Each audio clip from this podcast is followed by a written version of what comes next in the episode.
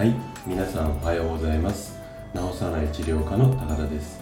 今朝も生涯健康ラジオをお届けしてまいります。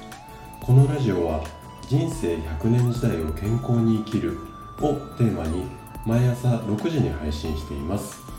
聞いてくださる皆様も通勤途中や作業中など何かをしながらのながら聞きで OK ですのでぜひ楽しんでいただけたら嬉しいです。さて今日のテーマなんですけれどもあなたの健康は他人に脅かされる。ちょっと衝撃的なんですけどもこんな内容のお話をさせていただければと思います。でお話の前半ではあとあなたの健康は他人に脅かされるっていう話と後半の方ではですねその解決方法こんなあたりをお話をしていきたいと思います。でまずうんと他人に脅かされるということなんですけれども最初にちょっと皆さんに質問していきたいんですけどね。健康に流行があること自体おかしい。こんな風に考えたことってありませんか？実はですね私たち人類の体っていうのは遠い先祖の時代から構造上の変化っていうのは全然何も要は昔から何も体の形っていうのは変わっていないんですよね。なんですが健康を守ること自体に流行っていうのがあるんです。この辺りがちょっとおかしいなって個人的には思っているんですけども例えばなんですがうんそうですね。紅茶きのこであったりだとか玉ねぎスープあとはココアを使ったこう食事療法だったりりんごなんとかとかもう本当にいろんな種類のものが今まで、うん、出ては消え出ては消え、うん、繰り返してると思うんですけどもこんないろんなこう健康療法っていうんですかね。こういったものが数年おきに大ヒットするんですよ。でそれこそテレビだとかうんまあ今だったらそうですね SNS なんかで例えば何とかが体にいいだとかこれを食べるとすごく健康になるなんかの情報が出ると翌日のスーパーでは急に品切れが続出っていうこんな状態っていうのはあなたでも目にしたことがあると思うんですよね。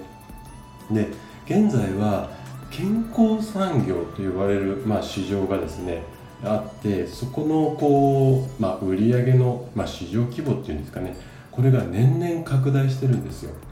でどういったものがその売り上げの中に入るかっていうと例えばサプリメントであったりだとかあとは健康器具あとは健康にまつわるこう飲み物だったりとかあとは自然食品みたいな類ですよね。で私たちがやってる治療院なんていうのも別枠でこういう健康産業、まあ、スポーツクラブなんかもそうなんですけどもいわゆるこう健康になりたいっていうニーズを満たすような商品であったりサービスこの辺りが健康産業っていう形で言われてるんですけどもでこれらのですね、まあ、商品であったりサービスの、まあ、広告っていうんですかね CM みたいなのはもうテレビもそうだし、まあ、インターネット見てればこうバナーの広告なんかもありますよね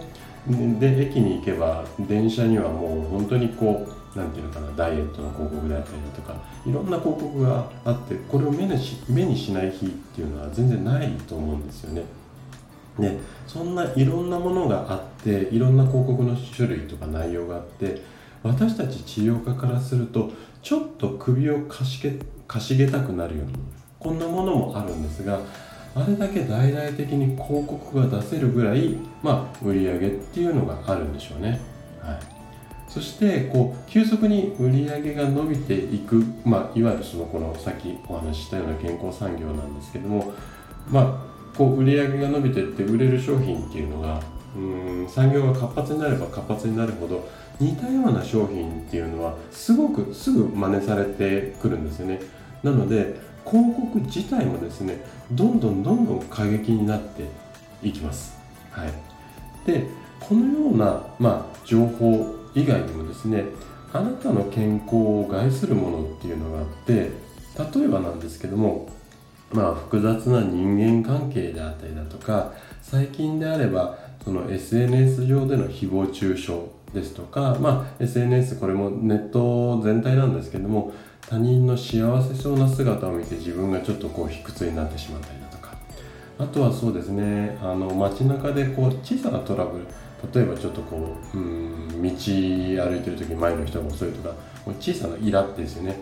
でこれらは全てストレスになりあなたの健康を脅かすんですよ。で何が言いたいかっていうと自分がきちんとしていても結局のところ周りからのこういう情報であったりだとかストレスこういうことに常日頃からさらされているのでやはりこう自分自身っていうよりも周りからの影響で健康でなくなられなく健康じゃなくなってしまうとこういった状況っていうのがもうごくごく普通に、うん、発生してるんですよね。で、えっと、さっきの情報の話にもう一回戻すと本来であればですね真の健康を手に入れたいよって言っていろいろと情報を収集するんですがその情報を取り入れたあなたがですね例えばもっと何とかを食べなきゃダメとか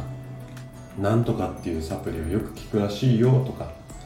A さんは、うん、隣のなんとかさんは、えー、これを食べてとかこんな体操して治ったらしいよとかこのようなこう情報でこう煽られてしまってお金をたくさん使ってその結果まだ不健康のまま悲しいんですけどもこれが今世の中で起きてる現状なんですよね。で、えっと、昨日、うん、昨日のこうラジオでもお話ししたんですけどもこういった状況だから世の中では未病の方が溢れ返ってしまっていると。まあこんなような、うん、世の中になってしまっ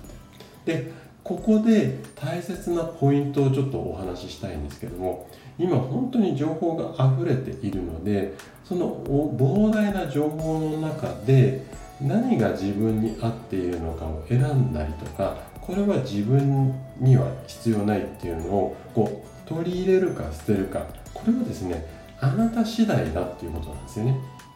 でこのあなた次第っていうところをもう少しちょっと深掘りをして後半お話をしていきたいんですけどもじゃあなんで何をすればあなた次第っていうか何をすれば正しい情報っていうのが手に入るかっていうとこれはですねあのー、まずはあなた自身を知るっていうことですよね。で、えっと、先ほどもお話しした通り膨大なこう健康情報っていうのを何て言うのかな信用してっていうかその情報が全て正しくってその通りのことをやっていて病気とかうん体の不調っていうのが治るようであれば世の中健康な人だらけになるわけですよね。で病院が必要じゃなくなっちゃうかもしれません。ただ今現状はうんいわゆるその未病も含めてですね患者さんの数っていうのはすごく増えているっていうことを見るとやはり正しい情報ばっかりではないっていうことをまず自覚っていうか認識した方がいいかなっていうふうにううに思います。ではあなたはどうやって自分に合った情報を手に入れればいいんでしょうか？でそのヒントをですねこれからお話をしていきたいんですけどもまずまあヒントっていうよりも結論ですね。結論はあなた自身の体の状態をまず正確に把握する。ここがすごく重要になってきます。で体の情報をうんじゃあ体の情報ってどんなものっていうと例えば毎日の体温だったりだとか血圧脈拍なんかもそうですね。あとは体重だったり、まあ、体脂肪1日何歩歩いてたかなんていうのも OK なんですけどもこういう日々のものからまああとは健康診断の結果なんていうのもね体の状態を正確に知るっていう上では重要になってきます。でこういったこう体の情報の中でもですね一番自分の体の中をうんとしっかりと把握できるっていうのは血液検査になるんですよね、うん、血液検査の結果っていうのは自分の体に足りてるものと足りてないものっていうのをしっかり把握する上ではすごくこう重要な情報源になりますのでまあこの辺は覚えておいても損はないかなというふうに思います。というわけでえっと、今日はあなたの、うん、健康は他人に脅かされるこんなお話をさせていただきました。じゃあ生涯健康ラジオ今朝はここで終了になります。今日のお話があなたが生涯健康で過ごすヒントになれば嬉しいです。それではまた明日の朝お会いしましょう今日も笑顔で健康な一日をお過ごしください治さない治療科の高田でした。